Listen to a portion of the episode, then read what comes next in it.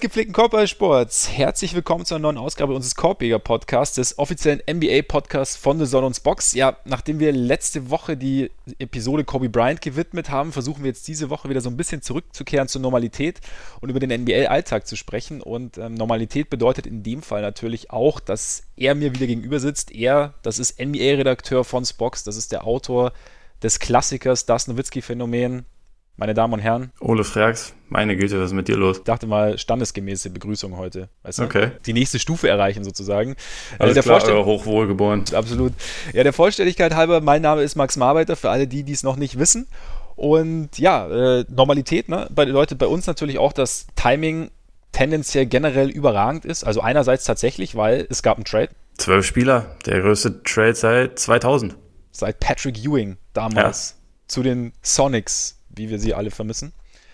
Aber das ist natürlich gut, dass wir direkt im Anschluss an diese Nacht, an diesen Trade drüber sprechen können. Timing natürlich andererseits auch noch sensationeller, dass morgen Trade Deadline ist und wir heute quatschen. Das heißt, ja, unsere Ergüsse, also wir übernehmen zumindest mal keine Garantie für die Halbwertszeit unserer verbalen Ergüsse. Aber das Gute ist natürlich, dass es unsere Patreon-Seite gibt. Denn auf dieser Patreon-Seite könnt ihr uns nicht nur unterstützen, wenn ihr das wollt und euch damit denen anschließen, die es schon tun, bei dem wir uns auch an dieser Stelle natürlich wie immer ähm, intensivst bedanken. Ihr könnt gleichzeitig auch die ein oder andere extra Episode euch normalerweise anschauen. Also da gibt es natürlich ein Format, bei dem wir in die Vergangenheit blicken. Es war einmal auf dem Hartholz, bei dem wir uns alte Spiele anschauen. Und es gibt äh, 15 Minutes or Less, bei dem wir uns spontan aktuellen Themen annehmen. Und es besteht die Möglichkeit, dass was passiert, ne, so die nächsten Tage. Drücken wir es mal so aus, wenn die Timberwolves sich wirklich äh, noch D'Angelo Russell schnappen sollten, was ich für sie befürchte, ähm, dann, dann hört man uns diese Woche auf jeden Fall nochmal. Da könnte, da könnte noch was kommen und beobachtet das Ganze ein bisschen, wenn ihr wollt. Und ja, genau, wie schon gesagt, es gibt Handfestes. Ola hat es ja auch auf Twitter schon gesagt, die Liga ist einmal durchgewechselt. Zwölf Spieler gewechselt, da werden wir natürlich zu Beginn intensiv drüber sprechen. Dazu äh, nehmen wir uns eines Kollegen an, der die letzten Spiele genutzt hat, um nochmal 8 bis 15 Schippen draufzupacken. Damian Lillard hat, äh, ist sechs Spiele lang, hat er irgendwie in seiner eigenen, eigenen Liga gespielt. Dann schauen wir, wagen wir einen kleinen Blick Richtung Zion und sein, wie Ole mir vor zwei Wochen beigebracht hat, Debüt, nicht Comeback in der NBA. Allerdings natürlich gehen wir da nicht extrem in die Tiefe, soll nur mal so ein paar erste Eindrücke von uns sein, da wir ja den Bandwagon haben, bei dem ich mir die Pelicans näher anschaue, angeschaut habe, anschauen werde und bei dem wir natürlich dann intensiv über Zion sprechen werden. Dann ja, die Andre Iguodala-Saga darf natürlich im Rahmen der Trade, der anstehenden Trade-Deadline nicht fehlen. Dazu noch kleiner Blick auf das Playoff-Rennen im Osten, äh, im Osten, nicht, im Westen. Und da auf die hinteren Plätze. Im Osten gibt es kein Rennen. Nee, im Osten gibt es kein Rennen. Also, das ist wirklich, wenn man sich die Tabelle anschaut, das, es gibt einfach ja. keins. Wobei die Wizards ja angeblich jetzt noch einsteigen wollen ins ah. ja, dann, Rennen. Dann ist ja gut. Weißt du, wer im Moment auf Platz 9 ist? Sind es die Bulls? Es sind die Bulls. Ja.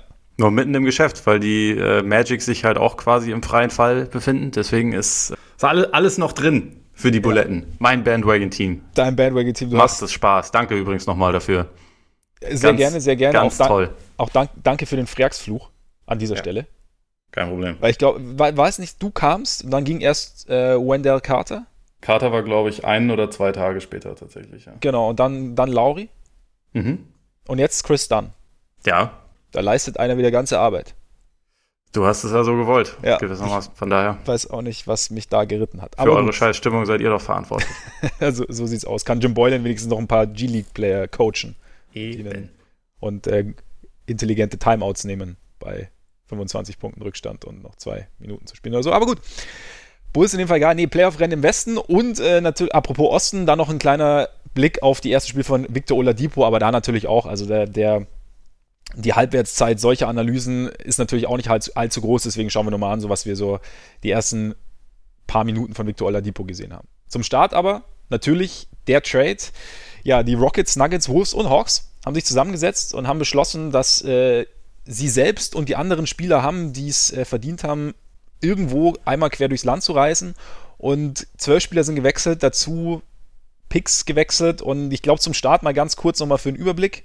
Wer ist jetzt wo? und welcher Pick ist wo gelandet. Also die Rockets haben sich ihren lang ersehnten Wing geholt, Robert Covington. Dazu Jordan Bell bekommen, Cash Considerations sind, glaube ich, nicht geflossen, soweit ich gehört habe.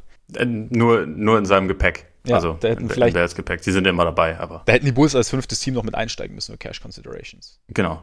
Genau, dann äh, Ist ja, noch machbar, also noch ist er nicht finalisiert. Stimmt, stimmt. Es kann, es kann noch sein. Auf jeden Fall die Hawks, äh, Clint Capella und Nene. Die Wolves haben Malik Beasley, Juancho, Hernan Gomez, Jared Vanderbilt, Evan Turner, den Erstrunden-Picks der Nets über die Hawks. Dann kommen die Denver Nuggets mit Gerald Green, dem Erstrunden-Pick der Rockets. Cater, bei dem Namen schalte ich ein bisschen. Bad, Bad Diop. Bad Diop wahrscheinlich dann.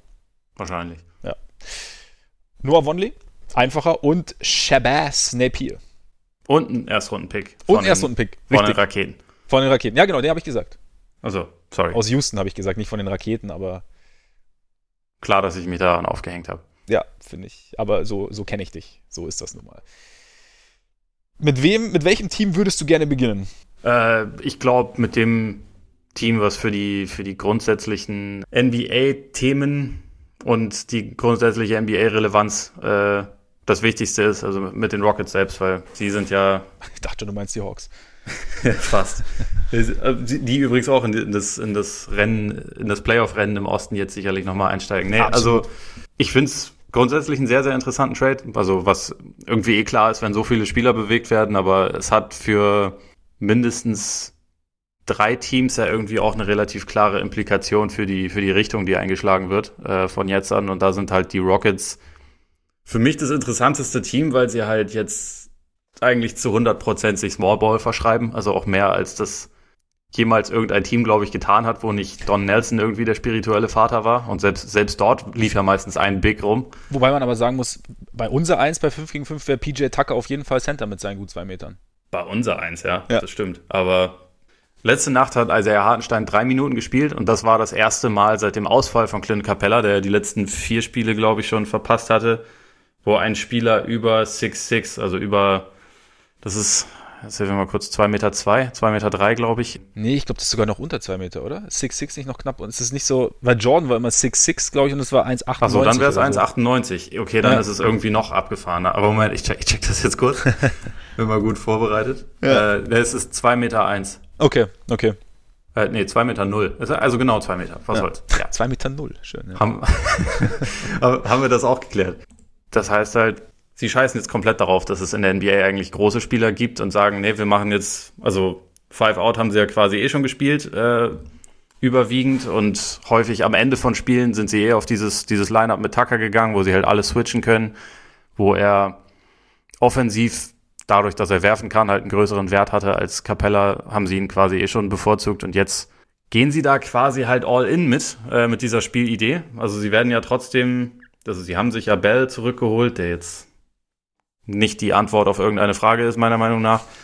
Ähm, und sie wollen anscheinend ja noch einen holen, also entweder per Trade oder auf dem, auf dem Buyout-Markt, aber das wird auch keine Starting-Option sein, sondern der Plan ist jetzt tatsächlich Tucker als, als Starter zu haben und das finde ich schon sehr interessant und natürlich auch extravagant, weil er ist 34, wird bald 35. D'Antoni lässt seine Spieler sowieso gerne am allerliebsten 48 Minuten spielen. Ähm, für einen kleinen Spieler ist es sowieso noch mal ein bisschen anstrengender, glaube ich, auf der 5 halt zu spielen. Also grundsätzlich dieses eine Position aufrücken ist ja meistens physisch ein bisschen taxierend, weshalb auch relativ viele Stars, von denen das dann mal gewünscht wurde, wie beispielsweise Paul George oder so, halt nie Bock darauf hatten, eine Person, äh, eine Position aufzurücken. Und ja, die Rockets machen machen es jetzt aber halt zu 100 Prozent. Und Covington ist natürlich jemand, der mit seinen langen Armen, seiner, seinem guten Distanzwurf und seiner Unfähigkeit zu dribbeln super bei den Rockets reinpasst, weil er soll ja nicht dribbeln. Das macht Er ja. soll nicht dribbeln. Das machen ja Harden und Westbrook und manchmal noch Gordon und Rivers, aber das muss ja Covington nicht machen. Also mit seiner, mit seinem Spielerprofil passt er da ja eigentlich ziemlich, ziemlich ideal rein in das, was sie haben wollen.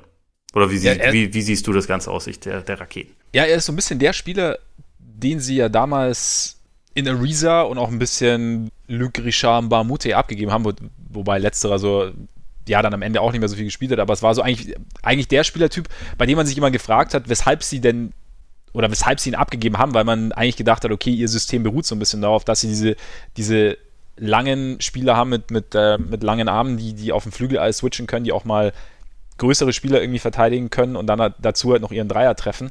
Äh, bei Covington, ich meine, wir haben ihn ja auch mal so diskutiert, so also ein bisschen als den ja, großen Preis sozusagen an, an 3D-Spielern. Also einerseits natürlich, weil er vom Profil her passt, andererseits, weil er bei seinem Vertrag relativ teamfreundlich ist. Ja, Jetzt habe ich in den letzten Tagen.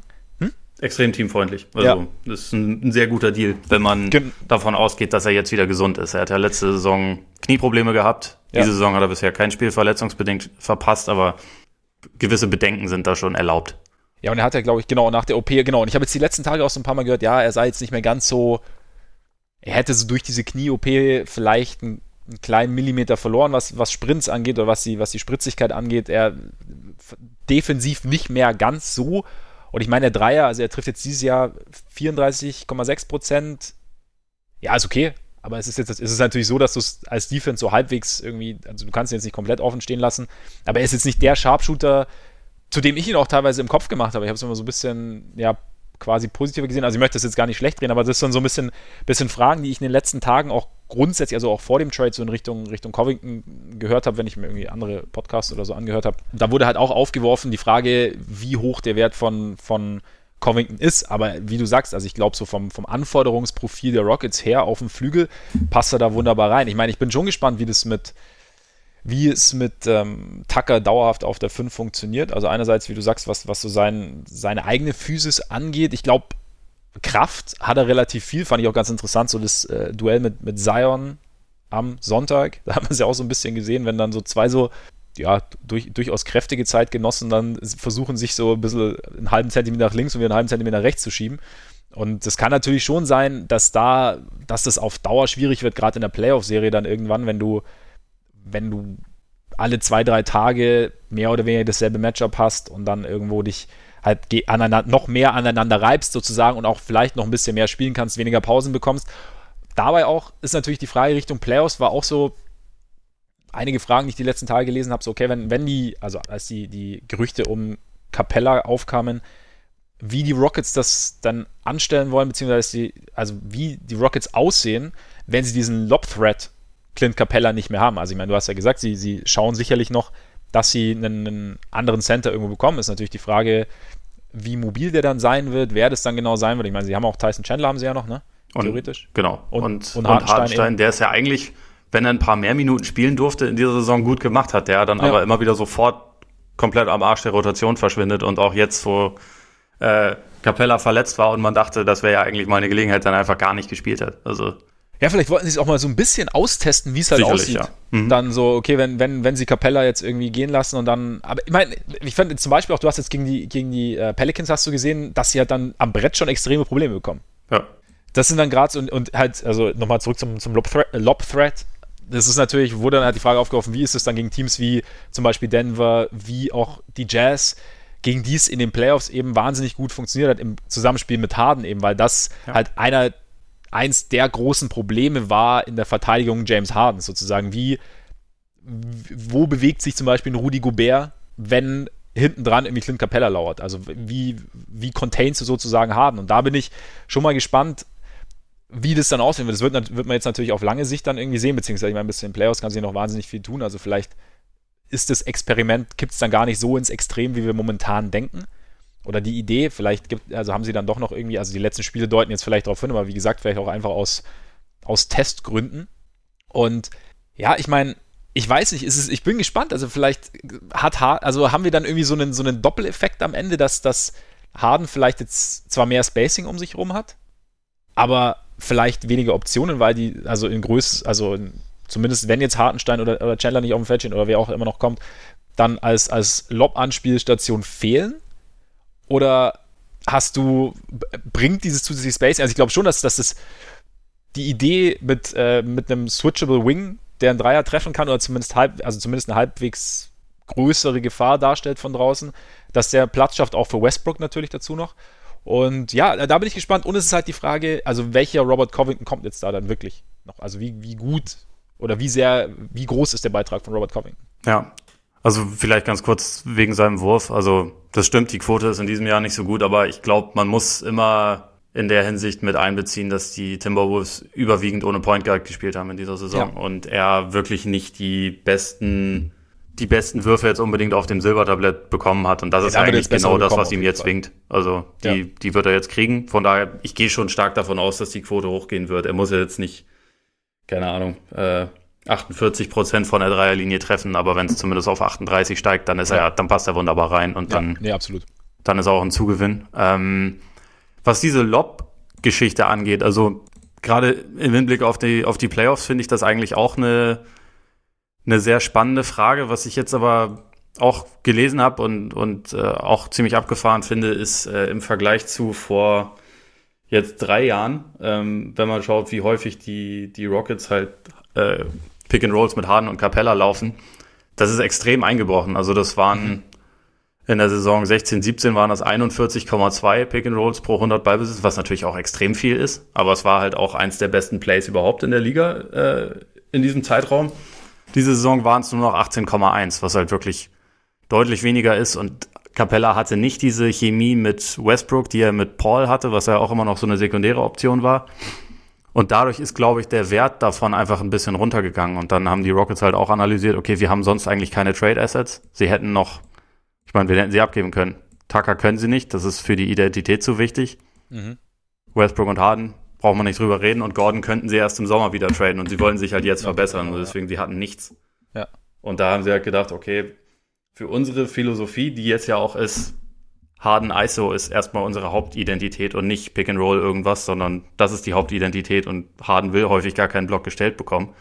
Ähm, da passt es, also da haben wir einen höheren Wert davon, wenn da noch jemand auf dem Flügel ist, der, der noch ein zusätzlich, eine, eine zusätzliche Wurfoption hat. So in der Hinsicht kann ich das auch verstehen, aber ähm, es ist gleichzeitig schon etwas, was sie jetzt erstmal noch ein bisschen, bisschen sehr äh, ein bisschen stärker auf eine Idee versteift. Ja, das, das denke ich schon auch. Wobei gleichzeitig, ich meine, was man natürlich auch sehen muss, also wir blicken jetzt halt natürlich in die Vergangenheit und wissen, dass dieses Play in den Playoffs gerade gegen die Jazz zum Beispiel gut funktioniert hat.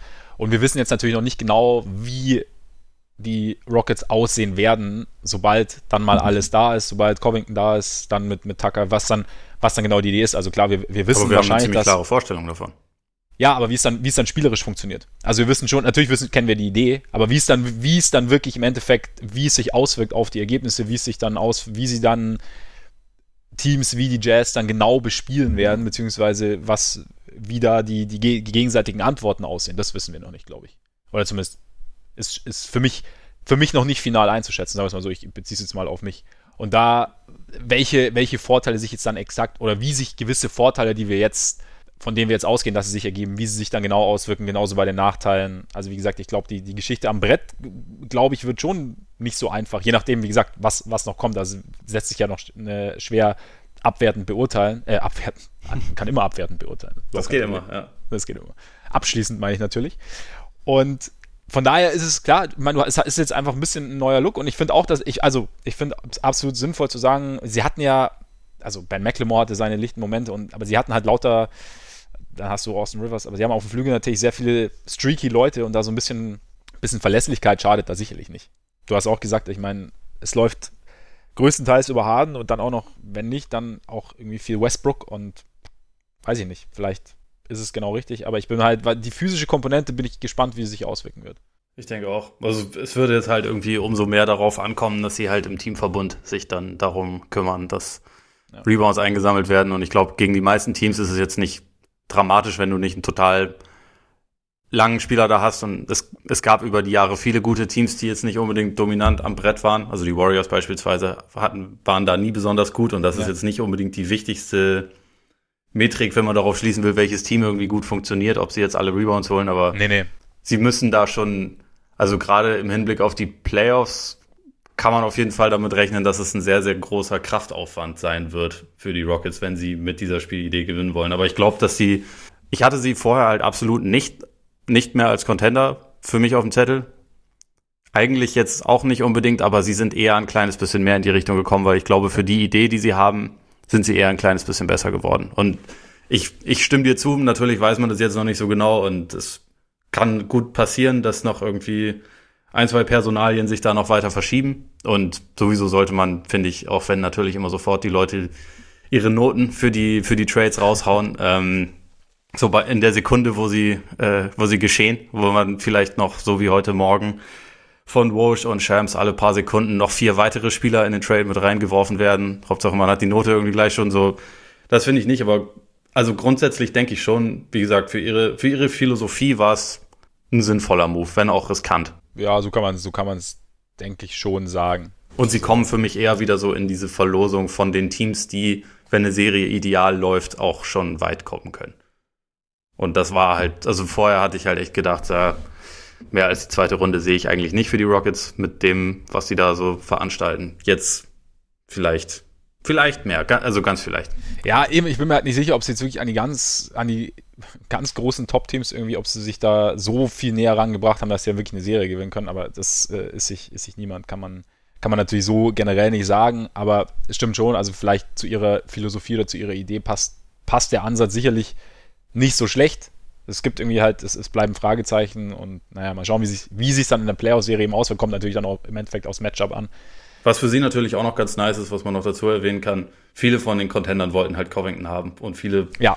vor allem diesen, diese Art von Spielertyp, der halt lang ist, der auf dem Flügel äh, auch eine gewisse Kraft mitbringt und halt gegen die im Prinzip wichtigsten Offensivspieler im Osten, äh, im Westen, jetzt mal abgesehen von, von Jokic oder Davis, halt defensiv auch seinen Mann stehen kann. Dafür ist es ja. halt schon einer, den viele haben wollten, der auch ein bisschen, also dessen Lage ein bisschen weniger kompliziert ist als beispielsweise Andre Godala und deswegen ist das in der Hinsicht dann schon für die Rockets natürlich ein, ein großes Plus.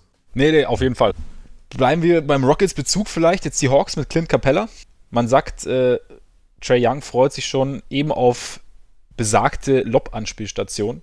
Aber welchen langfristigen Sinn ergibt die Verpflichtung? Also ich meine, es wurde jetzt auch die letzten Tage ein bisschen spekuliert, dass John Collins nicht mehr ganz unantastbar ist. Halt, glaube ich, im Sommer müsste man seinen Vertrag verlängern. Könnte man. Also da könnte, ja, könnte man, ja genau.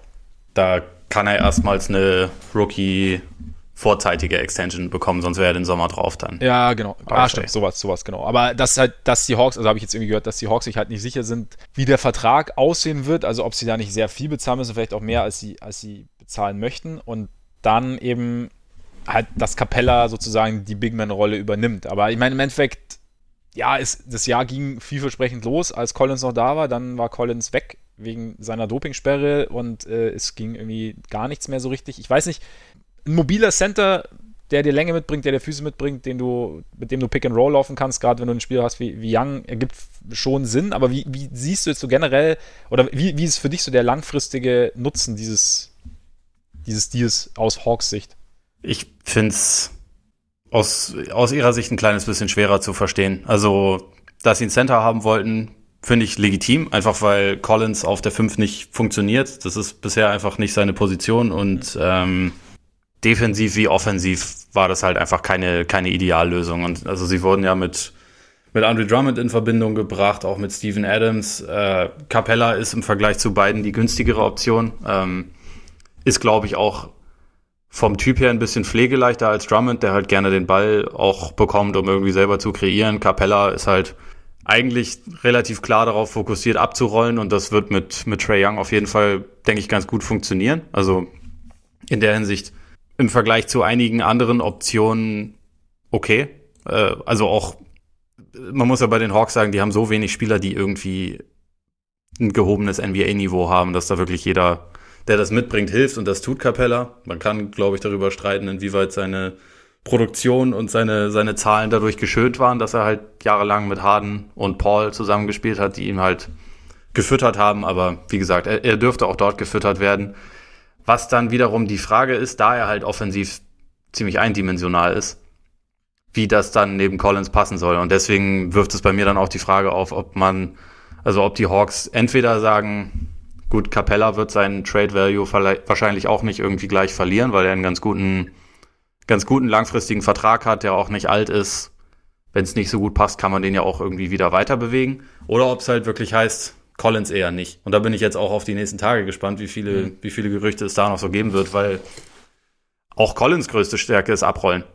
Er kann zwar werfen im Gegensatz zu Capella, aber das, was er am meisten macht und was er eigentlich auch am besten macht offensiv, ist halt dieses Abrollen. Und deswegen, ja, der Fit zwischen beiden ist ist kurios, würde ich sagen. Und grundsätzlich bin ich halt mittlerweile, wenn es jetzt nicht ein Superstar-Center aller Jokic oder Embiid ist, denke ich halt immer, warum dafür groß was opfern? Also man, man kriegt ein, ein quasi Durchschnittscenter mit einer normalen Produktion, kriegt man halt mittlerweile wirklich sehr günstig, weil die, weil die Position einfach nicht mehr diesen Value hat. Und sie haben jetzt einen mittleren First geopfert, plus den auslaufenden Vertrag von Turner. Gut, der ist jetzt nicht schlimm. Sie haben dadurch sogar kurzfristig ein bisschen Geld gespart, was auch abgefahren ist.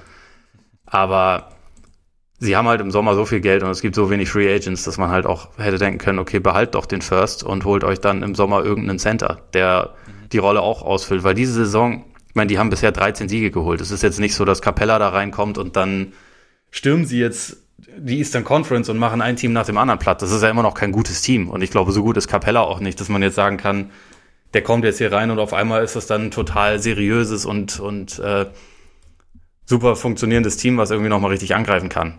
Ich glaube, das ist ein, letztendlich ist er ein guter Rollenspieler, aber so einer dreht ja jetzt nicht deine Saison komplett um, wenn ansonsten nichts funktioniert. Und bei den Hawks, ich habe jetzt die letzten Tage nicht mehr geguckt, aber die letzten Male, wenn ich nachgesehen habe, hatten die die schlechteste Offense und die zweit, äh, zweitschlechteste Defense. Also es ist jetzt nicht so, dass da irgendwie nicht relativ viel im Argen liegen würde. Deswegen denke ich da halt, gut, muss man da jetzt wirklich groß was opfern. Deswegen ja. sehe ich es aus ihrer Sicht eigentlich eher, eher kritisch. Ja klar, also ich meine, einen First zu opfern tut natürlich weh, zumal ja bei den Nets, also Lottery wird es wahrscheinlich nicht werden, aber Nö, aber es wird halt sehr am Anfang da draußen. Ja. Also irgendwie so 15, genau. 16, 17 Pick wird es halt wahrscheinlich ja. sein. Und der ist ja jetzt per se nicht, nicht wertlos. Nee, auf jeden Fall, auf jeden Fall. Andererseits, ich meine, du hast, du hast es ja auch gesagt, also es, sie haben jetzt keine Riesenauswahl an, an, an richtig verlässlichen NBA-Spielern im Kader und jetzt, ja, es ist natürlich, ich meine, jetzt ein, wie gesagt, einen, einen Center zu bekommen, der natürlich auch in einem für ihn sehr, sehr positiven Umfeld, rein persönlich mit einem, mit einem Spieler, der oder mit einem Ballhändler, der, der sehr viel, eine sehr große Gravitation mitbringt, der ihn dann auch einzusetzen weiß und dadurch natürlich auch ihn ein bisschen glänzen lassen kann, der aber da schon eine, zumindest mal einen, einen gewissen Standard gebracht hat, spielerisch so zu holen, klar, das Fragezeichen sehe ich schon auch, dass du jetzt eben nicht weißt, wie jetzt, wie Capella außerhalb Houstons funktioniert, wenn, wenn er nicht neben Harden spielt, aber du hast mit, mit Young zumindest mal jemanden, der auch weiß, wie er andere einzusetzen hat. Also von daher, und da zu sagen dann, okay, ich meine, Geld ist immer schön und gut zu haben. Es ist natürlich die Frage, wie interessant du als, als Free Agent Destination bist. Also gerade wenn es natürlich auch nicht so viele gibt und natürlich hast du mehr Geld zur Verfügung als andere Teams. Aber als Team, das, das jetzt eine Saison hinter sich hat, in der man in der sich viele zumindest erwartet haben, dass es ein bisschen vorwärts geht und in der es dann aber eigentlich überhaupt nicht vorwärts ging und der es dann teilweise echt so schlecht aussah, dass es dann irgendwie schon wieder irgendwie ganz komische Gerüchte gab. Also wer weiß, da weißt du ja nicht, was dran ist, aber trotzdem ist eben dieser, dieser zumindest kleine Entwicklungsschritt ist so ein bisschen ausgeblieben. Und dann ist natürlich die Frage, wie sehr du dann Free Agents potenziell an Land, äh, anziehst. Und vielleicht, wenn du jetzt, wenn du irgendwann sagst, als Verantwortlicher oder als verantwortlichen Team, okay, wir wollen jetzt irgendwie mal, also wir wissen klar, über einen Draft können wir Spieler bekommen, wir wissen, wir können mit einem Pick vielleicht noch irgendwie andere Spieler bekommen, aber wir wollen uns jetzt auch mal so ein, ja, wir, wir wollen mehr wirklich verlässliche Spieler uns irgendwie an Land ziehen und dann hast du irgendwie die Möglichkeit, Capella zu bekommen, auch wenn der Fit mit John Collins, wie du sagst, jetzt vielleicht nicht optimal ist, auf dem Papier wenn du aber selber natürlich auch daran zweifelst, wie du mit John Collins weitermachst, kommt natürlich dazu, aber dann kann ich es zumindest halbwegs vielleicht nachvollziehen. Also ich glaube, stand, also ich glaube jetzt nicht, also kurzfristig, weiß ich nicht, ist, ist egal im Prinzip, weil auch wenn die Playoffs nicht außer Reichweite sind, glaube ich, ist das jetzt nicht, nicht, der, nicht das primäre Ziel, aber irgendwann musst du ja in Atlanta zumindest mal, also du hast ja irgendwie, du hast einen Spieler, der jetzt äh, in die, in die All-Star Starting Five gewählt worden ist. Gut, das ist natürlich auch immer eine, eine, sehr, sehr subjektive Geschichte und jetzt nicht zwingend immer das, oder nicht zwingend das ganz große Merkmal, aber zumindest hast du hier einen sehr, sehr namhaften jungen Spieler mittlerweile und irgendwann muss es ja mal, muss es ja mal losgehen sozusagen. Und damit es losgehen kann, brauchst du eben verlässliche NBA-Spieler. Und vielleicht war das dann einfach der Punkt zu sagen, okay, wir versuchen es jetzt halt einfach mal. Keine Ahnung. Hätte es andere Möglichkeiten gegeben? Bestimmt. Aber vielleicht zahlt es sich auch am Ende aus. Vielleicht. Aber es, es, es, klingt irgendwie so ein bisschen, als, als wären sie in einem, als, als bräuchten sie ein Auto, hätten aber kein Geld, sind also mal auf einem äh, öffentlichen Parkplatz rumgelaufen und haben ausprobiert, welche Tür offen ist. Eine ist dann offen, mit der wollte sie dann wegfahren. Das ist, aber, ist auch eine Art von... Clint Capella aber vielleicht ein bisschen unrecht. es war auch, war auch bewusst ein bisschen übertrieben formuliert, ja. aber äh, ich wollte nur darauf hinaus, dass das irgendwie eine, äh, eine interessante Strategie ist. Aber also, weil, weil mir ging es auch nicht darum zu sagen, so, sie haben im Sommer Geld, also können sie einen Max-Deal für irgendeinen nee, nee. Center raushauen, sondern eher vielleicht irgendwen, aber ja, du, du hast schon recht. Also letztendlich, sie verhageln sich damit jetzt auch nicht großartig irgendwas. So, von daher kann man das schon mal ausprobieren. Capella ist ein, ist ein ordentlicher Center, also ein überdurchschnittlicher Center und ich glaube, das, das ist vielleicht für sie auch erstmal ein Startpunkt. Für mich ist jetzt halt wirklich die große Frage, ob das bedeutet, dass es ein dass sich der nächste Move quasi noch da dranhängen wird. Ähm, oder ob sie einen Weg finden. Also ich meine, sie haben über die Jahre ja auch äh, Alex Len und Dwayne Deadman, die vorher nicht werfen konnten, zu Shootern gemacht. Ich weiß nicht, ob das bei Capella möglich sein wirf, äh, wird, weil die Wurfbewegung schon echt extrem hässlich ist und äh, er ja auch keine Freiwürfe werfen kann. Aber wer weiß. Also vielleicht, vielleicht wollen sie Collins auch noch mehr zum Shooter machen. Kein Plan. Ja. Da, es, es gibt zumindest ein paar Ansätze.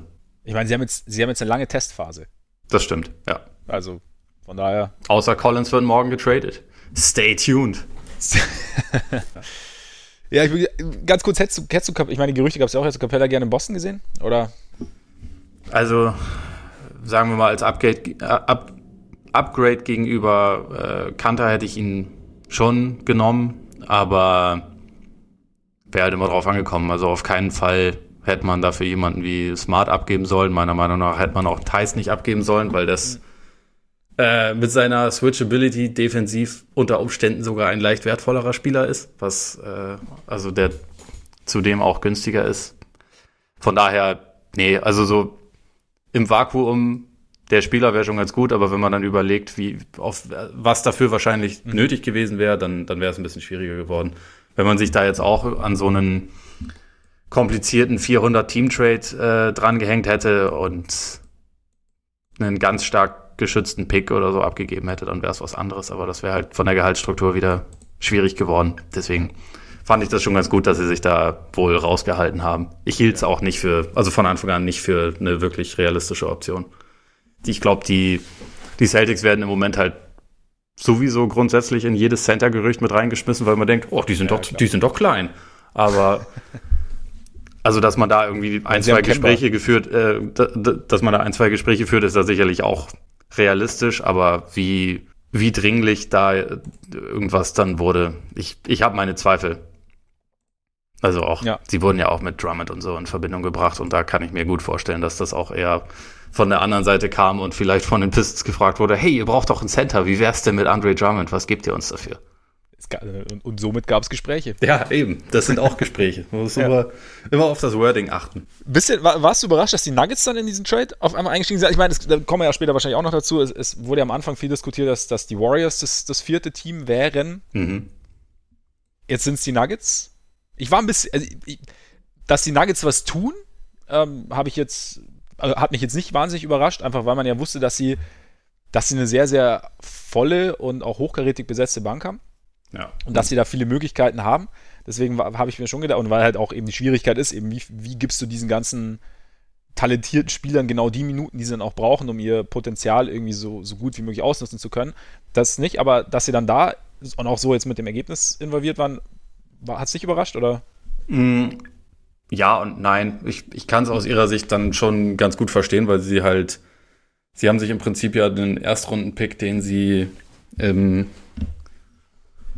im Sommer für Jeremy Grant abgegeben haben, haben sie jetzt wieder reingeholt. Ähm, auch das ist ja kein, das, also das ist ja der Pick aus, aus Houston. Das heißt, er wird jetzt nicht wahnsinnig hoch sein, aber es ist einer, also sie haben ja über die letzten Jahre sehr häufig am Ende der, oder also relativ weit oben noch sehr gut gedraftet. Also ich glaube, sie haben da auch einfach ein relativ großes Vertrauen in ihre eigene Scouting-Abteilung, auch zu Recht. Ähm, deswegen war es für sie, glaube ich, als sich die Möglichkeit auftat, einen Pick zu bekommen, sind sie halt opportunistisch gewesen. Also spielerisch, ja, das, der Hauptaspekt, die Rotation war zu groß, ist jetzt ein bisschen kleiner. Das, das finde ich halt in der Hinsicht richtig, zumal Beasley und Hernan Gomez beide im Sommer ähm, auch Restricted Free Agents geworden wären. Also beide ähm, teurer geworden wären. Und Beasley haben sie ja vor der Saison versucht zu verlängern für, ich glaube, drei Jahre und 30 Millionen. Das war ihm zu wenig, was dann darauf hinweist, dass äh, das auch im Sommer relativ, also im jetzt anstehenden Sommer relativ schwierig gewesen wäre. Er spielt zwar auch absolut keine gute Saison, aber naja, ähm, ich glaube, da hat man halt auch anerkannt, wahrscheinlich verlieren wir den halt sonst ohne Gegenwert. Deswegen machen wir jetzt nochmal was.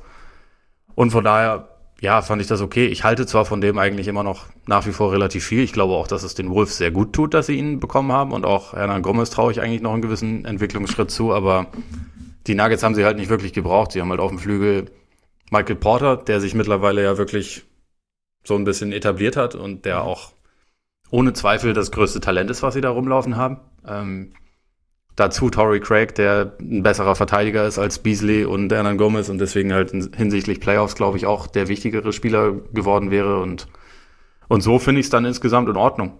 So bei, bei Napier und Vonley muss man jetzt halt schauen. Also jetzt gerade ist ja Plumlee verletzt, da könnte man halt Vonley so als Backup-Center-Option schon gebrauchen. Bei Napier, den brauchen sie eigentlich nicht, weil sie genug Guards haben es gibt aber andere Teams, die vielleicht noch einen Point Guard haben wollen. Deswegen, äh, wer weiß, ob der morgen noch in Denver ist. Zusätzlich, also mit Pick jetzt wieder hast du Theorie. Das heißt ja auch, dass man davon ausgeht, dass sie aktiv bleiben. Also, ja. dass, da, dass es jetzt nicht zwingend der letzte Deal war, in den, den sie jetzt eingegangen sind. Und von daher, klar, auf jeden Fall kann da noch was, kann da noch was passieren. Ich bin ja, bin ja sehr gespannt, ob sie noch in die.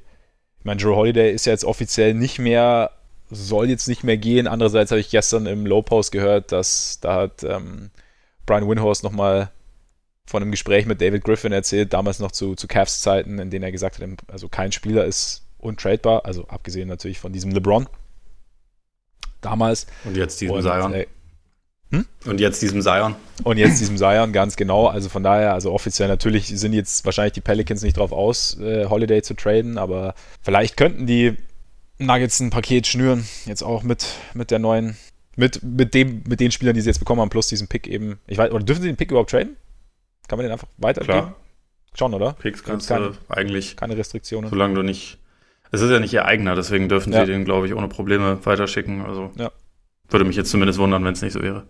Ja, genau. Nee, also von daher, vielleicht, vielleicht passiert da irgendwie noch was. Und im Endeffekt, ja, wir haben, wie gesagt, also du hast ja, du hast ja Beasleys Probleme, die Sie angesprochen, wie gesagt, es ist, glaube ich, einfach, das haben wir ja schon oft gesehen, war ja auch letztes Jahr ein Boston-Thema, so dieses, irgendwann hast du so viel Talent, dass es einfach schwer ist, dieses Talent zu verteilen und dieses Talent dann wirklich so einzusetzen, dass es wirklich richtig genutzt werden kann. Und da kann natürlich auch wirklich sein, dass, dass A, die Nuggets die Minuten jetzt besser verteilen können, B, auch Beasley davon profitiert, wenn er einfach in, in Minnesota eine deutlich größere Rolle einnehmen kann. Und ist natürlich für ihn jetzt auch kurz bevor, kurz vor der äh, Restricted Free Agency, ist natürlich auch eine, eine, relativ gute Situation, dass er sich dann da jetzt irgendwie nochmal zeigen kann. Ne? Ist auch nötig. Also, wenn man sich auch so seine, seine Year-by-Year-Zahlen anguckt, ist halt schon auffällig. Der hatte ein, letztendlich eine Saison, die richtig gut war. Zwar die, die letzte, wo er halt auch 40 Prozent von der Dreierlinie getroffen hat, wo ähm, vor allem Harris ja eine ganze Weile gefehlt hat und er halt recht viel gespielt hat. Und gezeigt hat, dass relativ viel in ihm steckt, aber in allen anderen Jahren waren diese Zahlen halt deutlich, deutlich niedriger. Und also jetzt in dieser Saison ist es halt auch immer mit einer variierenden äh, Rolle in der Rotation, trifft halt 39 Prozent nur aus dem Feld, was jetzt nicht gut ist. Also es ist jetzt nicht unbedingt ein klassisches Contract hier, wie man das haben will. Von daher ist es, ja, ich, ich denke, das ist der Spieler, der vielleicht am meisten profitieren kann von diesem ganzen, von diesem ganzen Trade, wenn er das annimmt, dass er jetzt in Minnesota ist. Aber warum nicht? Ich meine, bei denen ist zwar die Saison mittlerweile auch schon ziemlich extrem im Arsch, muss man sagen, aber ja. das heißt ja nicht, dass man sich da dann nicht individuell noch ein bisschen beweisen kann. Aus seiner Perspektive, das hat man ja auch schon oft gesehen, also für das, wenn es um den neuen Vertrag geht, verständlicherweise auch, also es ist überhaupt kein, keine Kritik oder so. Ich meine, da, dass du dann gerne da noch eine Schippe drauflegen wirst. Und wenn du natürlich die ganze Zeit so ein bisschen, wenn deine Rolle nicht definiert ist und du dann, dann mal hier, mal da irgendwas versuchen musst, ist es natürlich schwerer, als wenn du klar weißt, okay, so, ich, das sind mehr oder weniger meine Minuten pro Spiel, das ist meine Aufgabe und da glaube ich, oder kann ich mir vorstellen, dass es bei den, bei den Wolves besser funktioniert. Was halten wir denn allgemein so von den Wolves jetzt? Also, du hast ja schon gesagt, ich habe ich hab auch äh, dein, dein Twitter-Feed natürlich, den habe ich natürlich permanent im Auge. Natürlich. Also fast, fast sekündlich eigentlich. Ich habe auch Benachrichtigungen für mich selbst eingestellt, damit ich merke, wenn ich was von mir gegeben habe. Also la lass mich dir objektiv sagen, das lohnt sich auf jeden Fall. Also kann, ich, kann, ich, kann ich verstehen. Danke. Zu nee, gütig. Da, ja, genau. Da, das, äh, ja, dass, dass der Wolf seinen Rüssel will. Und. oh Mann, ja, äh, die, diese, diese Übersetzungen sind echt ja. immer wieder richtig dumm, aber macht Spaß. Auf jeden Fall, auf jeden Fall. Und dass er dafür auch viel unternimmt. Also, dass er dafür vieles tut und ist dieser Trade jetzt eigentlich Schritt 1 zu einem potenziellen Deal mit, äh, mit den Warriors und rund um D'Angelo Russell? Oder hat, also ich meine, Beasley Gomez hast du ja gesagt. Äh, Herr, Gomez, Hernan Gomez. Mario Gomez haben sie auch noch mitbekommen. Mario Gomez haben sie auch geholt. Ja, sie haben halt einen Vollstrecker gebraucht, ne, der die Dinge halt auch mal macht. Haben sie, ja. haben sie wirklich. Endlich mal ein Finisher, ja. Ja, genau. Äh, Hernan Gomez natürlich. Und äh, dazu eben diesen, ähm, diesen Pick der Netz, der eventuell natürlich auch nach Golden State gehen könnte dann aber, oder?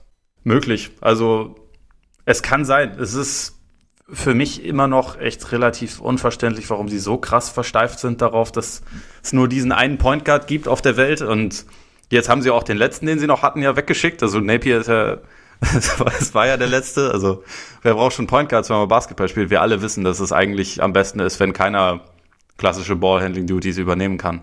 Also, weil da wird der Ball halt einfach mehr gepasst, nicht wahr? Ja. Genau, genau, genau so ist es genau. nämlich. Ja, Team-Basketball. Du wirst ja, ja. keinen Ballhawk haben. Ich meine, vielleicht macht Evan Turner jetzt den Point Guard, bis Russell dann kommt. Ich bin mir nicht ja. ganz sicher. Aber ja, dieses zusätzliche Asset ist, ist vielleicht eine Möglichkeit. Und auch, also theoretisch wäre das natürlich mit, mit Beasley jetzt auch nicht anders, äh, den, den man auch noch irgendwo reinwerfen kann. Und wenn man völlig verrückt ist, ich meine, über die letzten Tage wurde dann ja auch der Name Andrew Wiggins gehandelt, wie sie das schaffen wollen, dass der halt wo reinkommt, wo gewisse Quellen sagen, da muss man mindestens zwei Erstrunden-Picks drauflegen, damit den jemand nimmt. Vielleicht machen das die Warriors. Keine Ahnung. Vielleicht finden sie auch noch einen Weg, die Warriors als fünftes Team in diesen ohnehin schon viel zu großen Trade noch mit reinzunehmen. Nichts ist ausgeschlossen, aber ja. also ausgeschlossen ist eigentlich nur, dass die, dass die Wolves mit Russell und Towns dann glücklich werden. Oder dass die beiden miteinander glücklich oder? werden, weil sie endlich ihre Best Buddies äh, haben.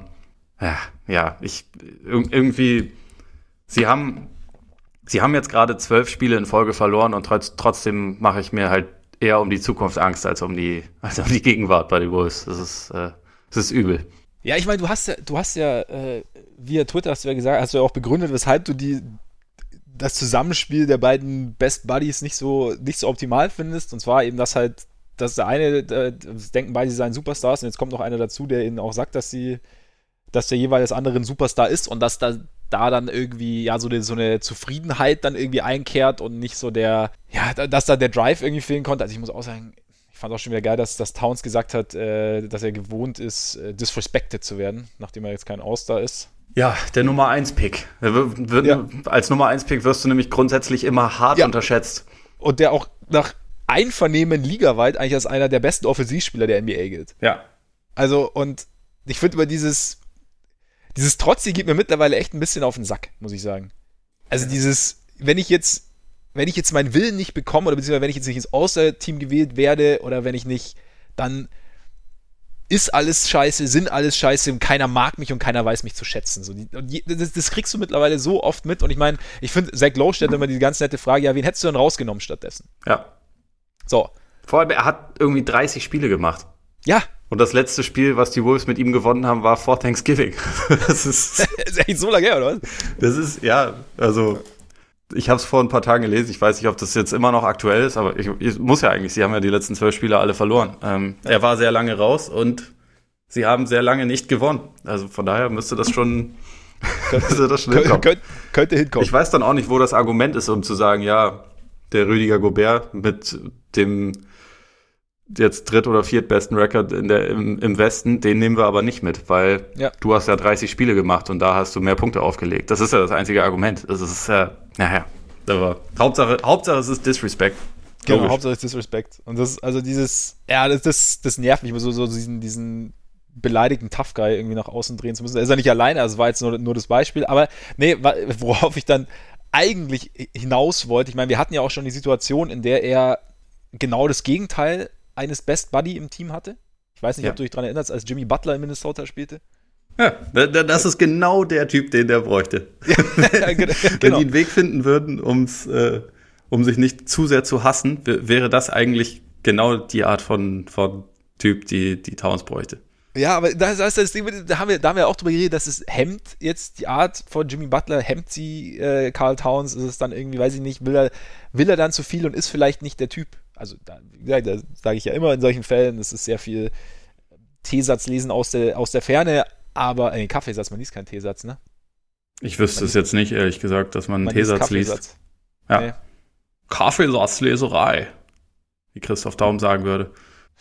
Ja, auf jeden Fall vielleicht wer würde, klar, ich meine, die Gefahr besteht natürlich, dass man sich äh, wahnsinnig freut, dass man zusammen ist und sich gegenseitig immer wieder erzählt, wie gut man ist, auch wenn man Spiele verliert.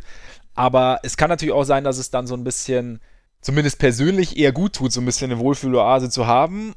Gleichzeitig, ich meine, die, die defensiven Geschichten und so, also spielerisch ist natürlich dann auch nochmal ein Punkt, ne?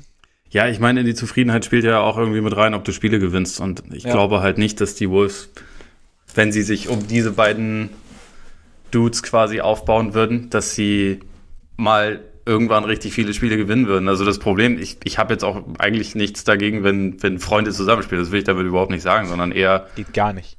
Dass es gerade bei Towns halt ein bisschen so ist, der tut so, als wäre er disrespected, aber in Wirklichkeit haben ihm die Wolves ja, seit er da ist, eigentlich jeden Wunsch erfüllt. Also sie haben auch den Co-Star, der ihn nicht mochte, den haben sie weggeschickt. Sie haben den Coach, der ihn quasi zu hart geritten hat, haben sie weggeschickt. Sie haben ihm den Maximalvertrag so früh wie möglich hingelegt, was, was okay ist, also was auch richtig war, meiner Meinung nach. Aber ähm, es ist ja nicht so, dass sie bisher wirklich viel von ihm gefordert haben. Und jetzt ist das dann ja dann auch wieder ein Szenario. Sie, sie setzen jetzt alles in Bewegung, damit sie seinen besten Kumpel holen können. Scheißegal, ob das jetzt irgendwie ein guter Fit ist oder was auch immer. Sie wollen den ja holen, weil das sein bester Kumpel ist. Und damit signalisieren sie halt, mach du mal einfach genauso weiter wie bisher. Wir lieben dich, wir tun alles für dich und dann in zwei Jahren, ach, du bist unzufrieden, weil wir immer noch nicht gewonnen haben, ja scheiße. Da musst du wohl Trade fordern. Also letztendlich. Dieser sportliche Aspekt, der wird, der wird ja nicht unwichtiger, nur weil man dann, nur weil man dann jetzt einen Kumpel dabei hat. Würde ich ja, so definitiv sehen. nicht. Wobei man muss natürlich sagen, also das haben wir glaube ich auch, als wir, als wir dieses Jahr schon mit den Wolves gesprochen haben, war das ja auch ein, ein Punkt, dass wir gesagt haben, so sie fangen jetzt mal so ein bisschen an, ja, das spielerisch ein bisschen mehr auf Towns auszurichten. Also dass sie jetzt zum Beispiel dass Thibodeau nicht Coach geblieben ist, war ja unter anderem auch darin begründet, dass, dass er A, klar, zu viele Minuten, aber B, auch irgendwie Towns ja, teilweise als besseren Spot-Abschützen eingesetzt hat oder halt eben nicht so die Offense nicht auf ihn ausgerichtet hat. Klar, da war auch noch Butler da und, But und gleichzeitig Butler wollte selber weg und es war wahrscheinlich einfach irgendwie schwierig und dann, ich glaube, die, die, die Wahrscheinlichkeit, dass Butler auch bei einem Abgang von Towns irgendwie in Minnesota verlängert hätte, tendierte relativ stark Richtung Null. Ja. Von daher, klar, einerseits natürlich, andererseits gab es schon auch Dinge, bei, wegen denen er vielleicht unzufrieden sein könnte. Aber naja, er ist halt trotzdem irgendwie, das Thema haben wir ja immer. Also wenn du so ein, und wir haben ja später auch noch Damian Lillard, der natürlich auch ein besseres Team um sich hat, aber der dann halt auch mal sagt, Freunde, mir wurscht, ich nehme euch jetzt auf meine Schultern. Und das hat jetzt Towns noch nicht geschafft. Muss auch nicht jeder können. Aber ich bin mal gespannt, wie sich jetzt diese ganze Situation jetzt noch entwickelt. So, jetzt, wir spekulieren jetzt noch, es kann ja auch sein, dass sobald, sobald wir die Folge veröffentlichen, dass dann schon irgendein Trade durch ist. Und dann äh, wäre es, dann könnte man nochmal von vorne anfangen, das ganze Ding zu bereden. Aber es wäre gut, wenn, wenn, wenn sie beginnen, ein Spiel zu gewinnen. Ich, ich dachte, ich sag mal jetzt was Besonderes. Also worauf wahrscheinlich jetzt noch die wenigsten gekommen sind. Aber ich bin mir noch nicht sicher, ob es wirklich, ob es so schlecht wäre, quasi, wenn Russell käme und man dann versucht, um die beiden rum das Team aufzubauen, weil das Team rund um Wiggins und Towns aufzubauen hat offensichtlich nicht funktioniert. Ja, und ich bin nicht davon überzeugt, dass Russell ein so viel besserer Spieler ist als Andrew Wiggins, aber das, ich weiß, das ist, das ist ein heißer Take, ähm, muss ich trotzdem mal loswerden. Okay. Ich bin kein Fan, weißt du ja. Ich weiß, ich weiß. Aber ich meine, wer dann super natürlich zu ihnen passen würde, wäre jemand wie Robert Covington, ne? Das wäre mega gut. Aber wie, wie, wie, bekommst du so einen? Ja, ich weiß auch nicht. Wahrscheinlich nur mit einem Vier-Team-Trade. Ja, ist nicht so einfach. Nee. Wäre gut, wenn man, wenn man so einen schon hätte, ne? Ja. Ja, grundsätzlich vielleicht nur kurz dazu, um das abzuschließen, dass, dass sie Covington jetzt getradet haben, finde ich aber insgesamt sinnvoll. Ähm, einfach weil zwar hätte man ihn auch behalten können, weil er an sich ganz gut neben Towns passt, aber diese Saison ist halt verschenkt. Es gibt jetzt gerade halt ein äh, Sellers Market, weil einfach ziemlich viele Spieler genau diese Art von Spieler haben wollten. Und auch gerade Covington, der wirklich von, äh, also mindestens, mindestens noch den Mavs, Sixers und äh, ich glaube, mindestens einem LA-Team ja auch irgendwie gejagt wurde. Also es gab dadurch einfach einen relativ großen Markt und deswegen hat es auch Sinn gemacht, das halt quasi äh, dann da rauszuholen. Wie gesagt, gerade Beasley könnte sich auszahlen. Von daher finde ich den Deal im Vakuum gut für die Wolves. Mal schauen, was dann noch drüber hinauskommt, wovor man Angst haben darf, wenn man möchte. Schon, einerseits ja, zwei Jahre hat er noch Vertrag Covington, oder nach der Saison? Oder eins? Äh, zwei, glaube ich. Zwei. Beide ja. zu 12, 13 Mille oder so. Ich bin, da bin ich ein bisschen zwiegespalten. Also ja, die Saison schon. Ist halt, da wird, das wird nichts mehr. Aber gleichzeitig bist du halt an dem Punkt, du hast ja auch schon gesagt, also so einen Spieler hätte man dann irgendwann dann doch gern neben Towns. Und wenn ich ein Team aufbauen würde und so einen Spieler zu guten Konditionen im Team habe, dann weiß ich, also vor allem ein Spieler, den ich halt zwingend brauche im Prinzip, oder zwingend, aber den ich sehr, sehr, sehr gut brauchen kann, weiß ich nicht, ob so smart ist, auch wenn es eine Sellers-Marke gibt, auch wenn jetzt der, das, was sie zurückbekommen haben, gerade mit, also mit dem Pick plus, plus Beasley, jetzt nicht schlecht ist, aber ob's, ob ich es 100% sinnvoll finde. Ich weiß, ich bin mir, ich bin mir da ein bisschen unsicher. Also es, es kann sich auf jeden Fall auszahlen und wie gesagt, es, es, sie haben jetzt durchaus was bekommen, was, was, was ihnen gut steht. Das, aber wenn sie jetzt zum Beispiel jetzt dann Russell stattdessen. Schwierig. Ja, das können wir Russell, da jetzt noch nicht mit rein, noch nicht mit einbeziehen. Nee, also nee, da, ich jetzt, da, da, bin ich jetzt, bin ich jetzt, bin ich jetzt äh, davon ausgegangen, dass sie zum Beispiel den Pick dann in den potenziellen Trade involvieren wollen, weil die Warriors ja gesagt haben, sie wollen ungeschützten First Rounder und, und bla bla. Also ja, Spekulation natürlich. Ja. Aber naja, einen Spieler, einen Spieler abzugeben, während du ein Team aufbaust, aufbaust, den du dann später wieder brauchst. Andererseits, vielleicht ist Covington, vielleicht sind sie von Covington auch nicht so überzeugt gewesen mehr. Kann natürlich auch sein. Er ist halt auch 29 und wer weiß, wann die Wolves das nächste Mal so weit sind, dass sie ja. ganz okay sind. Also ja. Mal schauen. Aber klar, spielt immer mit rein. Absolut. Jetzt wäre noch ganz kurz abschließend äh, Gerüchte. Was würdest du jetzt grundsätzlich von Wiggins bei den Warriors halten? Sollte, sollte es dazu kommen. ähm, viel sehe ich, viel. Nee, ich, ich, ich finde es geil. Also einfach, äh, einfach um mal zu sehen, wie der Typ, der jetzt wirklich nicht frei von Talent ist, in einem Umfeld, also in einem komplett anderen Umfeld funktioniert, wo er eine Art von Leadership hat, die er halt in seiner bisherigen Karriere nicht erlebt hat. Also mich würde es einfach sehr interessieren, ob in einem Umfeld mit wirklich bewiesenen Superstars, die jeder respektiert, außer Ja Morant, ähm, ob die ihn quasi retten können. Also retten ist, ist natürlich übertrieben formuliert, aber äh, ob die es schaffen würden, seine Lampe dauerhaft anzumachen, weil dann wäre er vielleicht ein komplett anderer Spieler als der, den wir bisher so kennen. Oder ob er halt einfach so ist, wie er ist und dann war es nicht. Mich, mich würde es einfach sehr interessieren, das rauszufinden. Und ich habe das Gefühl, dass wir es in Minnesota nie rausfinden werden. Was vielleicht übrigens mit Towns auch so ist, aber so, da bin ich noch nicht so weit. Weil er natürlich auch Stand jetzt der viel, viel bessere Spieler ist. Und auch der talentiertere und überhaupt. Aber ja, Wiggins ist, glaube ich, einer, der von einem Szenenwechsel profitieren könnte. Wie siehst du das? Genau in die Richtung geht es bei mir auch. Also, wie du sagst, also ich glaube, in Minnesota ist es einfach schwierig, vielleicht auch, weil die Rolle dafür ihn einfach auch zu groß ist. Also dieses, ich meine, Anfang der Saison war ja auch viel Ballhändler und er ist halt, er kam als First Pick, zwar nicht von dem Urs gedraftet, aber dann direkt getradet. Irgendwie musste ja ganz große Hoffnung und so. Und das, der Spieler, von dem man gedacht hat oder von dem man sich erhofft hat, dass er mal sein würde, ist er momentan noch nicht. Wird er vielleicht auch nicht, wahrscheinlich auch nicht. Und er hat sich, aber ich meine, wir haben das Thema hatten wir auch schon, er hat sich am Anfang, er hat sich irgendwie angepasst vor der Saison. Jetzt, also er konnte sein Niveau nicht halten vom, vom Anfang der Saison, aber trotzdem ist so ein bisschen was, also so ein kleiner Schalter ist zumindest mal angegangen, was jetzt nicht heißt, dass er, also offensichtlich läuft es nicht bei den Wolves. Von daher, aber ich könnte mir auch vorstellen, oder ich fände es auch interessant, mal so einen Szenenwechsel zu sehen und gerade dann eben in so ein System oder in so, eine, in so ein Umfeld wie bei den Warriors, wo du eben dann kommende Saison mit dann Curry zurück, Clay zurück, äh, Draymond dann ja noch da eine klare, eine klare Hierarchie hast, wo er auch eine ganz, eine ganz andere Aufgabe im Endeffekt hätte. Eine Aufgabe, die vielleicht auch viel besser zu, zu dem Spieler passt, der, der im Endeffekt sein kann. Wo er viel mehr abseits des Balls sein kann, wo er mehr cutten kann, was er ja scheinbar, äh, also was er ja relativ gut kann, eigentlich schon seit College-Tagen. Also Kevin O'Connor hat da einen ganz interessanten Artikel geschrieben, fand ich, äh, zu, also natürlich sehr, sehr positiv formuliert alles, aber zu, zu Wiggins potenziell bei den Warriors.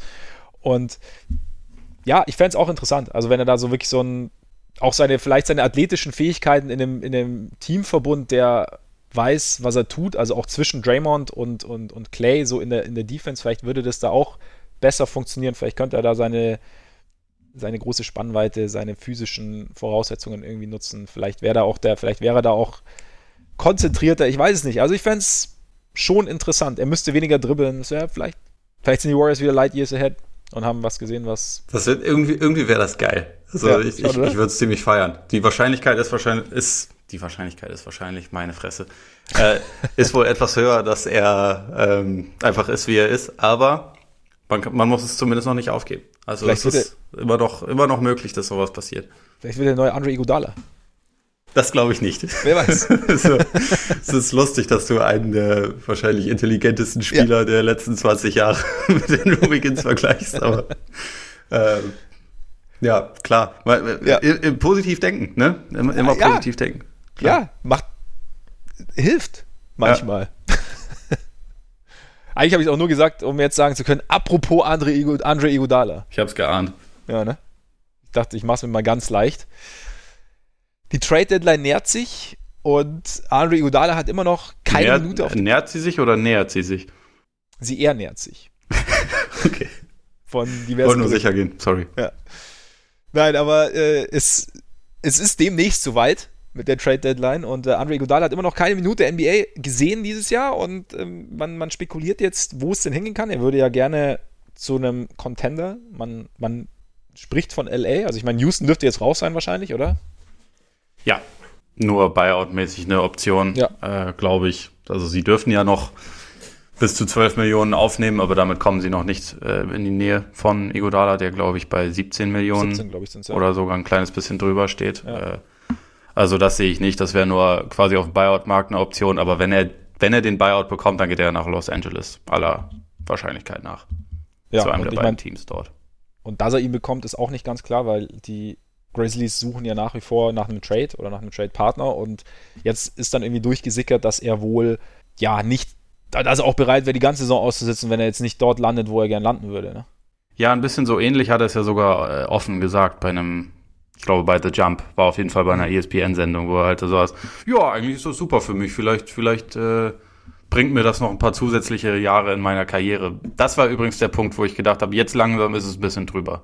Also mhm ich finde es grundsätzlich jetzt nicht geil, aber in Ordnung, dass er halt sich im Sommer geeinigt hat mit den Grizzlies auf, hey, schaut, dass ihr mich tradet, ich bin jetzt nicht beim Team. Also das war ja eine einvernehmliche Entscheidung, das war ja nicht so, dass er gesagt hat, nur auf keinen Fall, also zumindest ist die äh, Darstellung so, ähm, sondern das wurde ja gemeinsam beschlossen. Wer weiß, ob er das gemacht hätte, wenn er von Anfang an gewusst hätte, wie gut die Grizzlies mittlerweile sind, aber es ist jetzt nun mal so. Und ich finde es okay. Ich finde nur, man muss sich damit dann nicht unbedingt öffentlich hinstellen und so das so darstellen als, ja, keine Ahnung, als wäre das irgendwie gerade ein total geiles Szenario, weil das ist dann irgendwann einfach ein bisschen respektlos gegenüber den Spielern, die, die es halt machen. Deswegen, eigentlich habe ich keine Probleme mit seiner Entscheidung, das zu tun, mit dem Verhalten mittlerweile.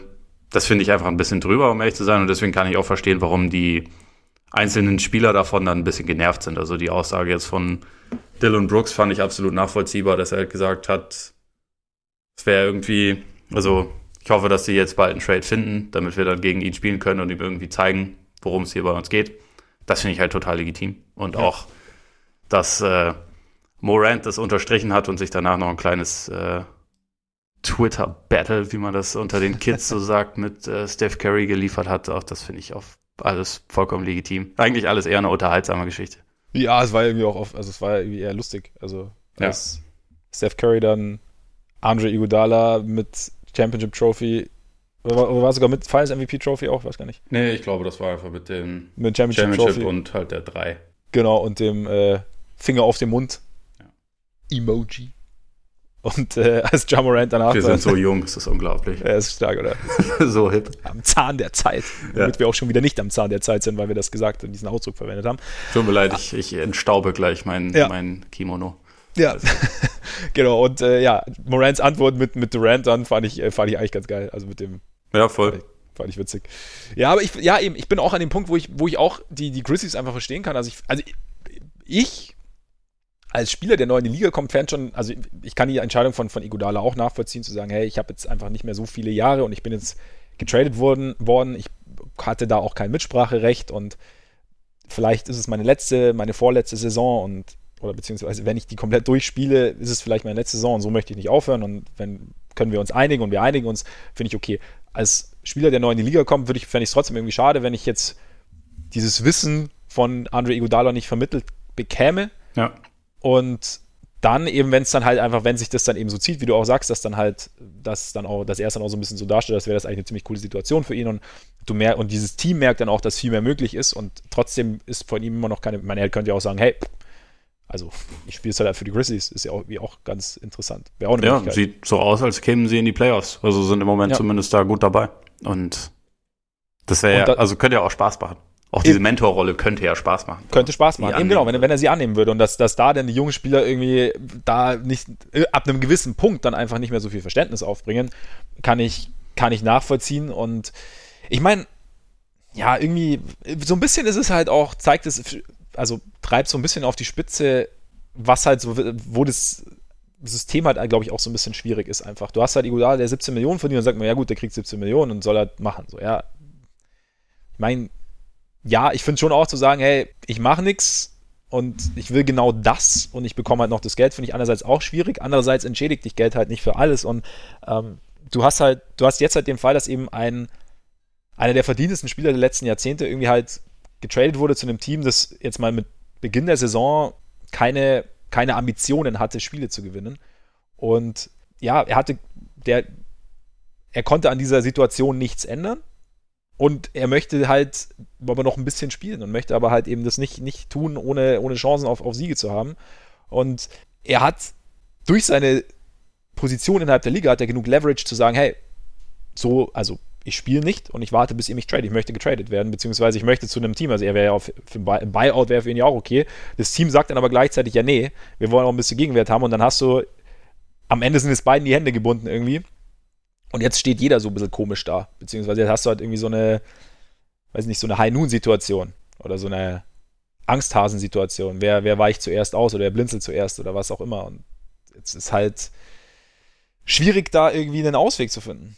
Ja, also was auch John, John Hollinger, der bei den Grizzlies im Front Office vor ein paar Jahren oder glaube ich sogar bis zum letzten Jahr noch äh, mal gearbeitet hatte ähm, und jetzt für The Athletic wieder schreibt, auch äh, bei Twitter zur Sprache gebracht hat. Einerseits ist ja so, die Wahrscheinlichkeit ist ja im Moment, es wird keinen Trade geben, weil einfach es schwierig ist, da das passende Gehalt und äh, ja Pick und was auch immer zu finden. Ja. Also einfach und man weiß ja auch nicht, wie gut er jetzt gerade noch ist. Und man hofft ja auf diesen Buyout. Und deswegen ist die Wahrscheinlichkeit ja relativ groß. Aber es gibt halt auch noch die Möglichkeit, das wäre, wenn die Grizzlies halt Arschloch sein wollen, was ich jetzt mal nicht glaube, aber was im, im Rahmen ihrer Möglichkeiten liegt, dass sie halt warten, bis die Deadline äh, verstreicht, wo man seinen Playoff-Kader nominieren kann und den halt dann erst diesen Buyout machen. Und dann könnte er halt nicht mehr bei dem Playoff-Team unterschreiben. So. Deswegen muss er da auch ein bisschen aufpassen, dass er sich halt da nicht zu zu weit aus dem Fenster lehnt. Also deswegen hatte mich das auch gewundert, dass da dieser öffentliche Auftritt kam. Letztendlich war es ja für ihn eine vielleicht nicht perfekte, aber okaye Situation, einfach abzuwarten. Gibt es jetzt einen Trade? Wenn nicht, dann finden wir halt eine Möglichkeit, nachdem die Deadline durch ist, was ja immer, immer das Wahrscheinlichste war.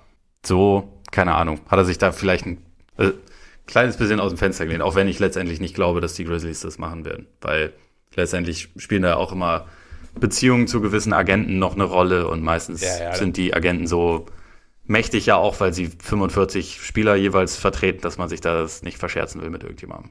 Nee, eben, und man möchte auch nicht die Franchise sein, die einen, ja, einen, einen so anerkannten Spieler am Ende dann willentlich in eine sehr, sehr blöde Situation manövriert, einfach um, ihn, ja. um ihm eins rein, reinzudrücken. Also das bleibt irgendwie auch hängen, egal wie jetzt sich Iguodala selber verhält, egal was er da macht. Also ich glaube, da kann ich mir nicht vorstellen, dass, dass da wirklich so ein, dass, da die, dass sie das wollen und auch, dass, dass sie es dann am Ende machen. Also das wäre dann, ja. wär dann ein bisschen zu viel. Aber wie gesagt, ich finde, ja, ja, bin mal, bin mal gespannt, wie sich die Situation löst.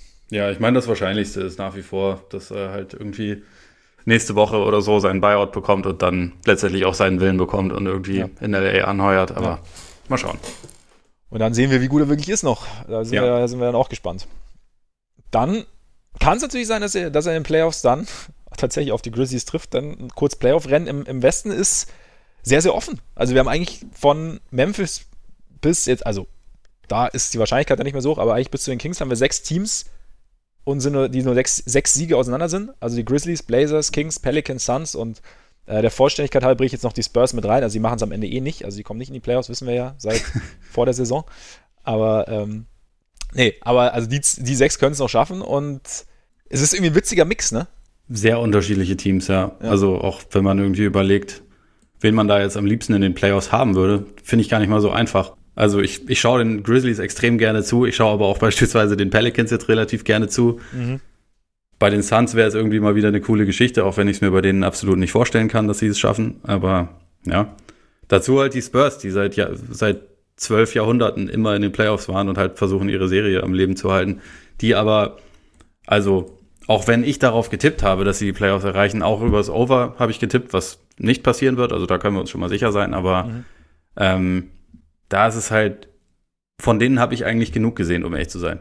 Äh, über die letzten Jahre auch genug ja.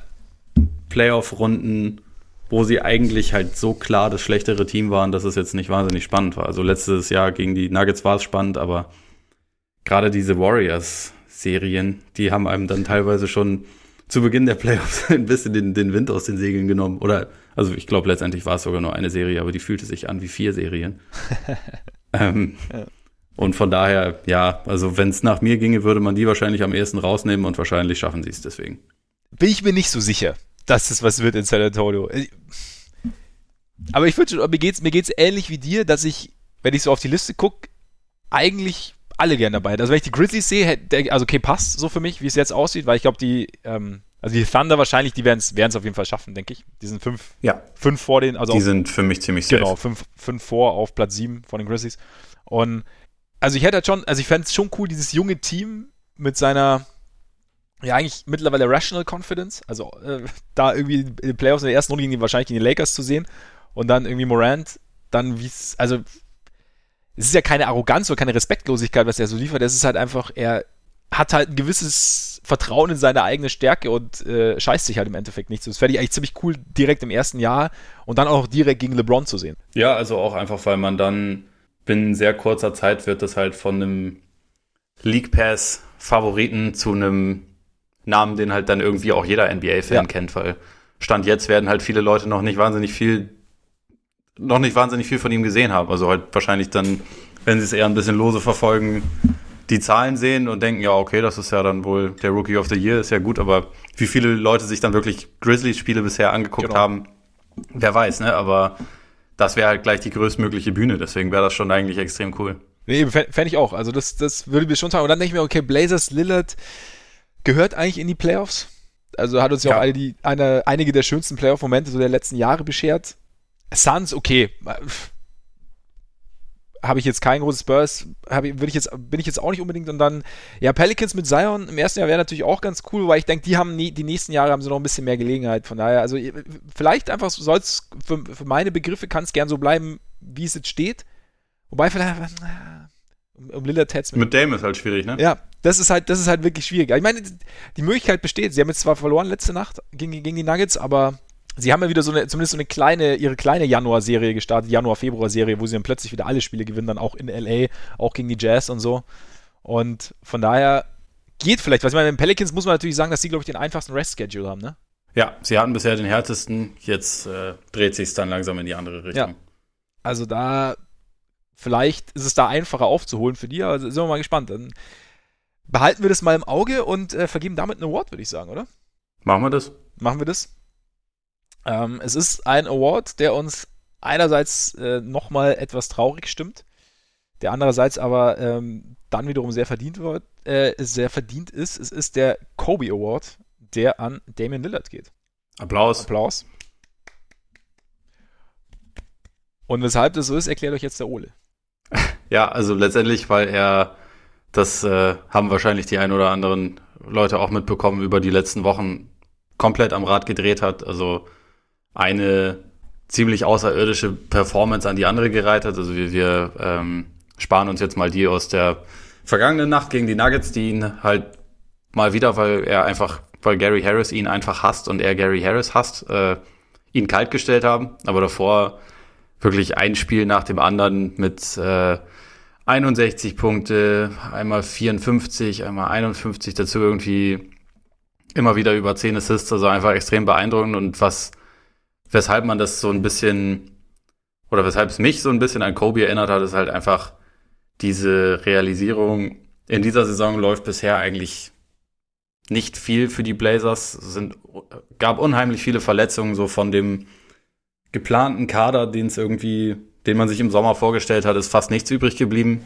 Die Playoffs galten schon als sehr, sehr unwahrscheinlich. Sie sind immer noch bei weitem nicht safe, aber er hat halt so ziemlich auf eigene Faust jetzt einfach dafür gesorgt, dass sie wieder mitten in der Verlosung sind und dass sie halt auch so ein Team sind, wo sich jetzt keiner unbedingt drum reißen würde, gegen sie zu spielen, weil einfach dieser eine Typ jederzeit jedes Spiel übernehmen kann. Und das das ist so ein bisschen das, was mich daran halt an Kobe erinnert, weil äh, wir haben letzte Woche ja auch ein bisschen drüber gesprochen, diese Jahre, nachdem Shaq war, wo es wo Kobe wirklich einen Supporting Cast hatte, der nicht toll war. Und das will ich jetzt gar nicht mit den, mit den Blazers zwingend vergleichen, weil oh, einen CJ McCollum hätte Kobe wahrscheinlich ganz gerne gehabt. Ähm, aber auch da gab's beispielsweise diese eine Serie, wo sie halt gegen den First Seed, die Phoenix Suns, rein sind und halt einfach mal wegen Kobe, weil der einfach nicht zu kontrollieren war, trotzdem irgendwie eine Chance hatten und mit 3-1 in Führung gegangen sind und einfach weil er sich, er es nicht akzeptiert hat, dass eine Saison einfach nicht so läuft, wie sie laufen soll.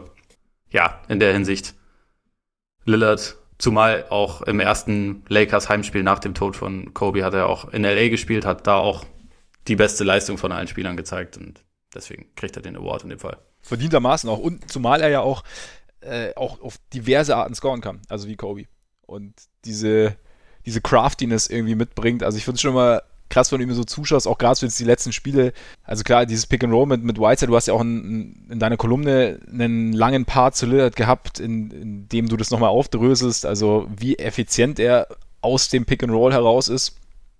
Also ja, ich meine, er steigt halt einfach quasi ansatzlos, kann er, kann er zum Dreier hochsteigen, kann, also wenn der Defender irgendwie nur einen Schritt zurückbleibt, äh, hat also er dreht halt seine Schultern extrem gut Richtung Korb, deswegen wird, er seinen Wurf irgendwie so los. Dann Isolation war, glaube ich, auch ein Punkt, oder in der Kolumne?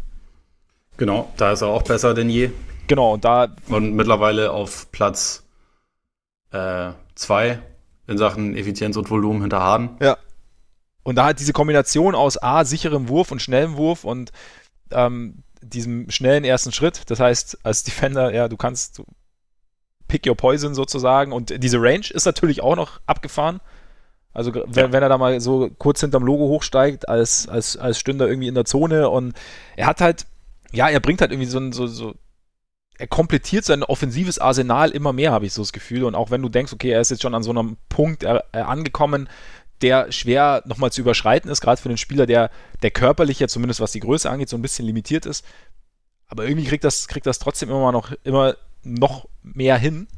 Und äh, das finde ich schon echt, also ich schaue ihm schon wahnsinnig gern zu, muss ich sagen.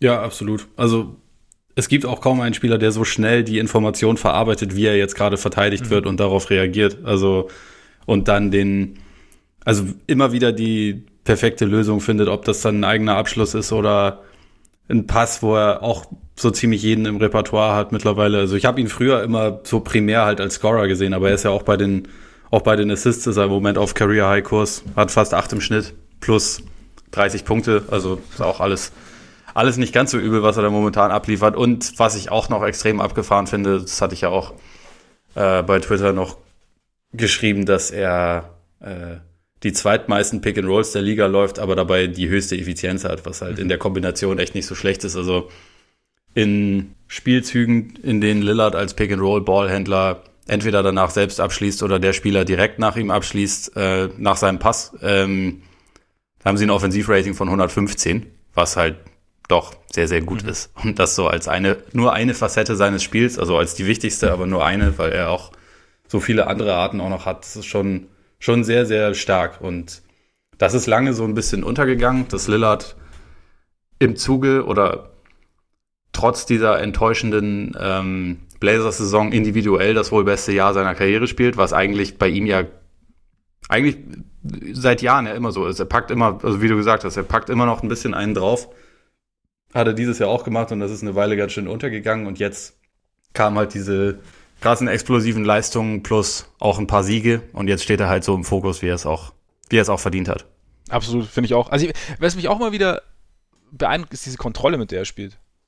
Also, du sagst, er, er reagiert unglaublich ja. schnell auf das, was die Defense ihm anbietet und auch wenn er in, einem hohen Volumen wirft, wirkt es nicht, wirkt selten so, als würde es wirklich jetzt wegen. Also klar gibt es solche Spiele, also kein Spieler ist ja perfekt, aber trotzdem finde ich, im Großen und Ganzen ist da, ja, kontrolliert er das Geschehen relativ gut. Also, es gab auch gegen die Jazz gab es ja irgendwie eine Situation, wo sie ihn zu dritt irgendwie verteidigt haben, kurz hinter der Mittellinie und, und auch Rudi Goubert da war und er die Situation aber trotzdem eigentlich relativ entspannt gelöst hat. Und solche, solche Sachen finde ich schon krass. Und was ich da halt eben auch beeindruckend finde, ist, dass er, also natürlich schultert er die ganze Geschichte und natürlich wirft er viel oder schließt viel ab, aber ich finde, er wirkt dabei nicht wie jetzt wie Meister Scheuklappe. Weißt du, wie ich meine? Er ist jetzt nicht so, als wäre, er wirkt jetzt nicht wie der große Egoist, der jetzt meint, irgendwie ballern zu müssen, sondern es wirkt schon zielgerichtet. Ja, absolut. Also er macht es ja auch nicht irgendwie auf eine ineffiziente ja. Art und Weise, sondern nimmt halt die Würfe, ja. äh, die er kriegt, aber gibt den Ball ja auch gerne ab. Wie gesagt, äh, von diesen von diesen krassen Leistungen, äh, die er jetzt zuletzt hatte, er hatte in fast jedem Spiel halt zusätzlich auch noch irgendwie 10 Assists. Also das ist äh, ja. absolut keine, keine Ego-Performance von ihm. Ja, glaube ich, 10, also in diesen sechs Spielen mindestens, oder sein, sein Schnitt war 10 plus Assists, also von daher ist es kann man anbieten. Kann man anbieten und hat definitiv den Kobe Award verdient. Ja. Sollen wir uns damit der jüngeren Generation widmen? Beziehungsweise der ganz jungen Generation. Der gerade erst geschlüpften Generation. Der gerade erst geschlüpften, der gerade erst debütierten Generation. Ja. Zion Williamson. Spielt seit knapp zwei Wochen NBA, war jetzt vergangene Nacht ein bisschen undankbar, nach knapp zwei Wochen gegen die Bucks mit Janis und äh, auch Brooke Lopez irgendwie spielen zu müssen, wenn du in Korbnähe spielst. Aber auch da wie bei Lillard klammern wir mal ein bisschen aus. und das ist nie passiert. Das ist nie passiert.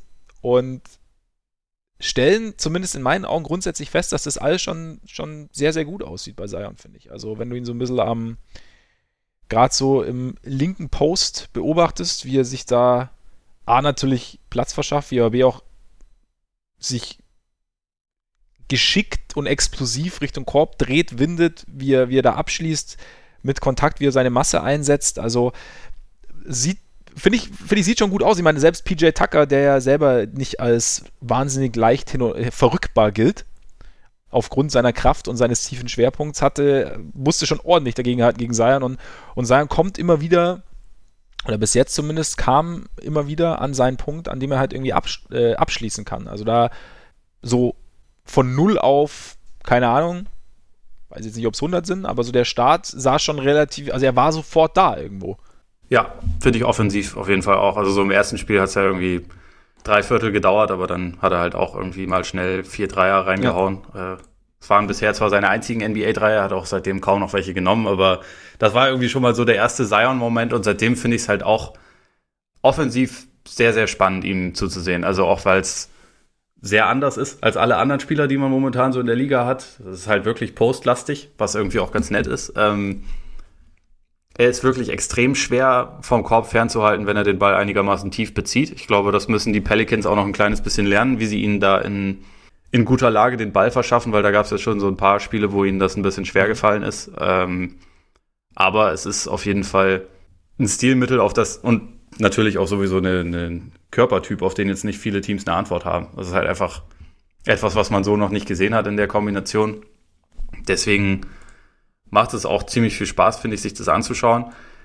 Und die Quoten sind ja bisher auch sehr, sehr ja. gut. Was ähm, offensiv ist irgendwie so das Einzige, was mir noch ein bisschen sonst an seinem Spiel halt negativ auffällt, ist, dass er teilweise sehr schludrig mit dem Ball ist. Also weil er, glaube ich, auch, es ist aber sicherlich auch eine Timing-Frage. Also manchmal ist er einfach sein Körper nicht schnell genug für seinen Kopf, also für das, was er nimmt sich dann irgendwie zu viel vor und dann flutscht der Ball ihm aus den Händen. Das, das passiert relativ häufig noch, ohne denkt, dass der, der Verteidiger bewegt. irgendwas also, für tut. Er denkt, bevor er sich bewegt, quasi so ein bisschen. Ja, genau. Und er überhastet ja. einfach. Also teilweise verliert er dann den Ball, ohne dass der Verteidiger dafür irgendwas machen muss.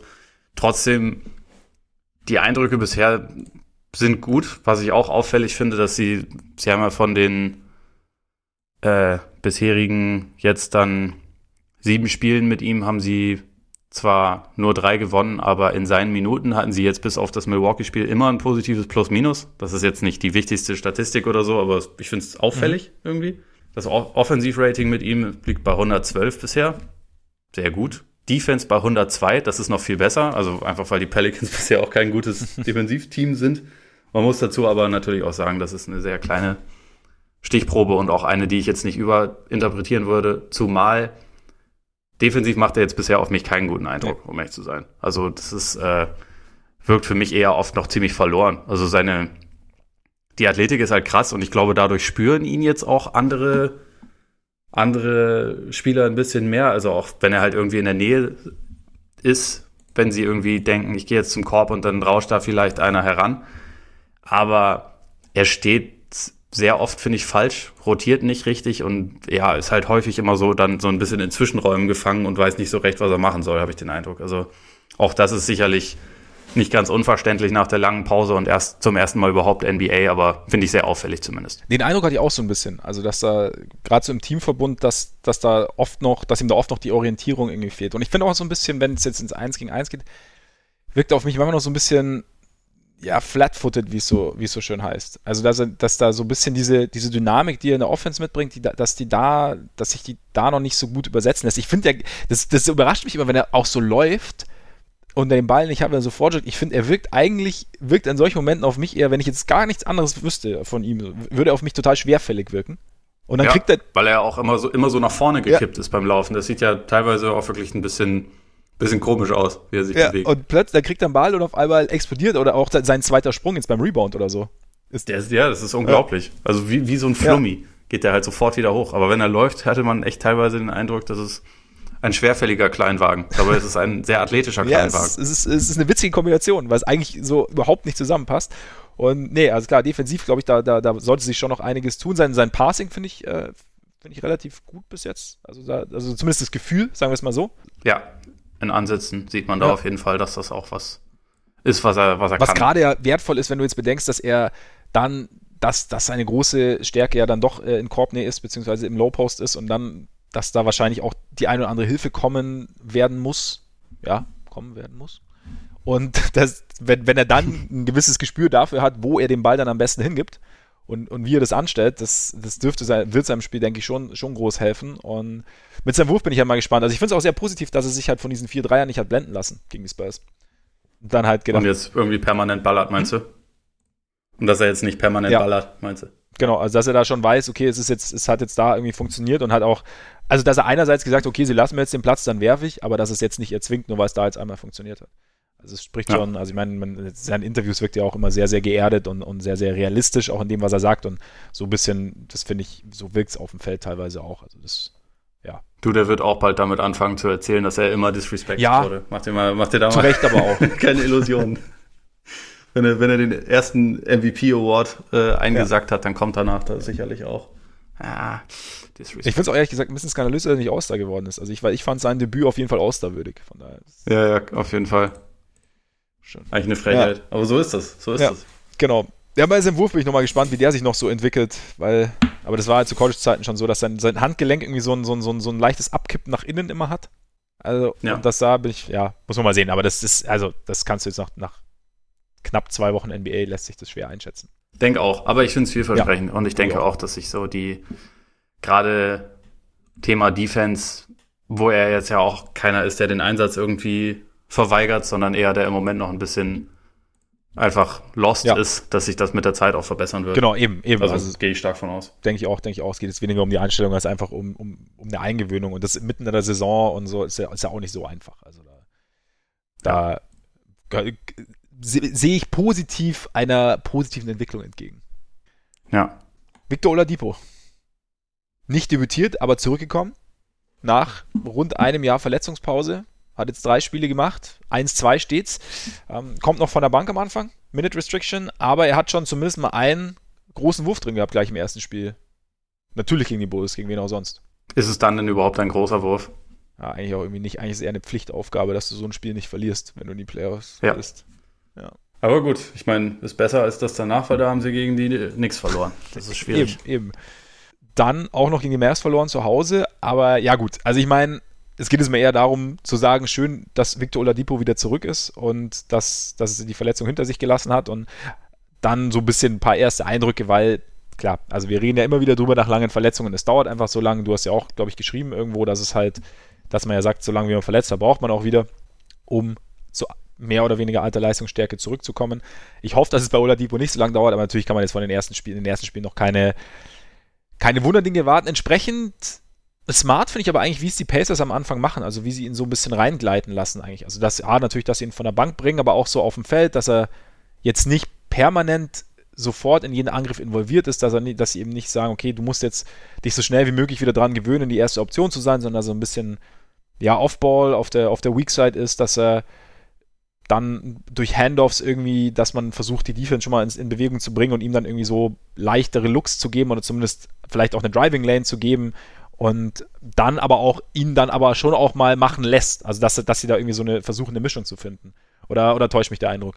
Nö, sehe ich ganz genauso. Also finde ich den richtigen, Einsa äh, richtigen Ansatz. Sie haben ja äh, zuletzt eigentlich auch eine, eine Kombination gehabt, die funktioniert. Das heißt, sie sind jetzt nicht irgendwie gerade äh, müssen jetzt nicht alles über Kopf werfen und sie sind auch mittendrin im Positionieren um den Playoff-Kampf, weshalb das jetzt auch nicht wie in New Orleans quasi ist, äh, dass da jemand dann fit wird und dann sofort startet und auch nie mehr nicht starten wird wahrscheinlich, sondern es macht Sinn, das halt ein bisschen ruhiger anzu, äh, anzugehen und ja, ich meine, die ersten Eindrücke, es ist gut, dass er sein Selbstvertrauen noch hat. Ja. Äh, es ist auch gut, dass er keinen Problem damit hat zu ballern. Also hat er jetzt schon echt ganz schön viel gemacht. Also hat er jetzt in den äh, drei Spielen, die er gemacht hat, jeweils immer zwischen 21 und 23 Minuten gespielt und insgesamt schon fast 40 Würfe genommen. Das ist echt nicht Spiel, wenig. Ja. ja und äh, allein 21 davon von der Dreierlinie, was jetzt auch nicht wenig ist, aber ja, sie können es sich, glaube ich, gerade erlauben. Und 3% von draußen, also kannst du schon mal werfen. das ist natürlich sehr, sehr gut. Ja, nee, aber also für ihn ist es jetzt einfach erstmal wichtig, glaube ich, seine Luft wieder so ein bisschen zu bekommen, seinen Rhythmus wieder zu bekommen. Und man kann sehr gespannt sein, wie lange das dauert. Also, weil wenn es noch, wenn es noch quasi rechtzeitig für die Playoffs soweit ist, dann geht halt für die Pacers potenziell noch ein bisschen mehr. Ja, es ist halt dadurch so ein bisschen so ein Balanceakt. Ne? Also du sagst ja, sie sind so im, im Kampf um die Playoff-Platzierung. Also die Playoffs erreichen sie auf jeden Fall. Und da willst du jetzt natürlich nicht zu viel irgendwie herschenken, aber es es ergibt für mich schon auch irgendwie Sinn zu sagen, mach mal, also wirf ruhig auch, wenn es jetzt, also sie stehen jetzt bei 1-2 mit ihm. Und ich meine, gut, das Spiel gegen, die Mavs kannst du verlieren, auch ohne Luka Doncic. Gegen die Knicks solltest du nicht unbedingt verlieren, aber ist halt auch mal drin. Von daher aber halt zu sagen, hey, quasi komm aktiv wieder rein. Also schau, wie, find deinen Wurfrhythmus im Spiel ist ja immer noch mal was anderes als im Training und ähm, finde auch deinen Rhythmus, was, was den Drive oder deine eigene Spielgeschwindigkeit angeht, finde ich schon gut und dann aber eben halt eben, ja, gleichzeitig musst du natürlich schauen, dass, es, dass das Spiel sonst außenrum weiterhin funktioniert. Und deswegen, wie gesagt, hatte ich den Eindruck, dass sie es eigentlich ganz gut machen. Natürlich ist es dann manchmal so eine kleine Delle, wenn du halt einen hast, der eigentlich nicht so wahnsinnig verlässlich momentan noch wirft. Aber der Blick geht natürlich Richtung Playoffs in Indiana. Und ja. dann musst du das, also dann, ja, bist du natürlich viel mehr drauf aus, dass es dann, dass du ihm dann auch die Möglichkeiten gibst, sich zu entwickeln und seinen Rhythmus zumindest halbwegs zu finden. Und jetzt, also ich bin, bin jetzt auch gespannt auf die nächsten Spiele. Ja. Also die, die nächsten beiden, das ist jetzt ein Home and Home gegen Toronto, was äh, jetzt ja auch nicht gerade Laufkundschaft ist. Bin mal, bin mal gespannt, wie, wie viel man da von ihm dann schon sehen kann. Auf jeden Fall. Aber man, man muss da einfach dann echt immer so ein bisschen äh, im Hinterkopf haben. Das bedarf, bedarf halt Zeit. Das ist eine individuelle Sache. Es ist, glaube ich, für die Pacers ganz gut, dass jetzt All-Star Break ansteht, weil man da halt dann auch noch mal mit dem Team so ein bisschen versuchen kann, äh, bisschen bisschen Rhythmus wieder zu finden. Und dann schauen wir mal. Also Oladipo wird auf jeden Fall über die nächsten Wochen ein recht interessanter Kandidat bleiben. Das denke ich auf jeden Fall auch. Also das werden wir im Auge behalten. Und ich meine, du wirst ja ganz genau hinschauen. Logisch. In der Nacht von Freitag auf Samstag. Da sitzt der Kollege Freaks nicht mal wieder am Mikro bei The Zone. Und äh, wenn ihr unvergleichliche Expertise wollt, empfehle ich euch da natürlich einzuschalten. Und natürlich auch Oles Stimme wieder hören wollt, weil hat auch noch nie geschadet, ne? Keine Ahnung. ich, ich, muss mir nicht zuhören. Ja, von daher, nee, aber äh, schaltet, schaltet gerne äh, ein am Wochenende von Freitag, der Nacht von Freitag auf Samstag. Äh, Raptors gegen Pacers äh, mit Ole Freaks. Und ja, damit würde ich sagen, sind wir eigentlich fast am Ende angekommen. Es sei denn, du hast noch irgendwie eine Fußnote zu irgendeinem der Themen, die wir angerissen haben oder auch einem ganz neuen Thema.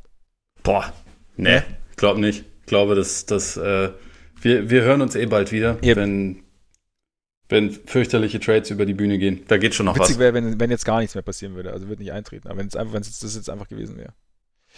Ja, Freunde, dann würde ich sagen, sind wir am Ende damit. Vielen Dank fürs Zuhören, wie jede Woche. Schön, dass ihr dabei wart. Und ja, wie gesagt, wenn es euch, sagen wir auch oft, wenn es euch gefallen hat, dann hinterlasst uns gerne eine Rezension auf Apple Podcasts. Abonniert uns auf Apple Podcasts und auf Spotify.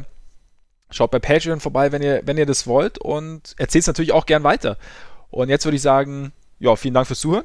Genießt euren Tag, euren Abend, euren Morgen und hoffentlich dann bis nächste Woche aller spätestens oder vielleicht schon im Laufe der Woche. Reingehauen. Reingehauen.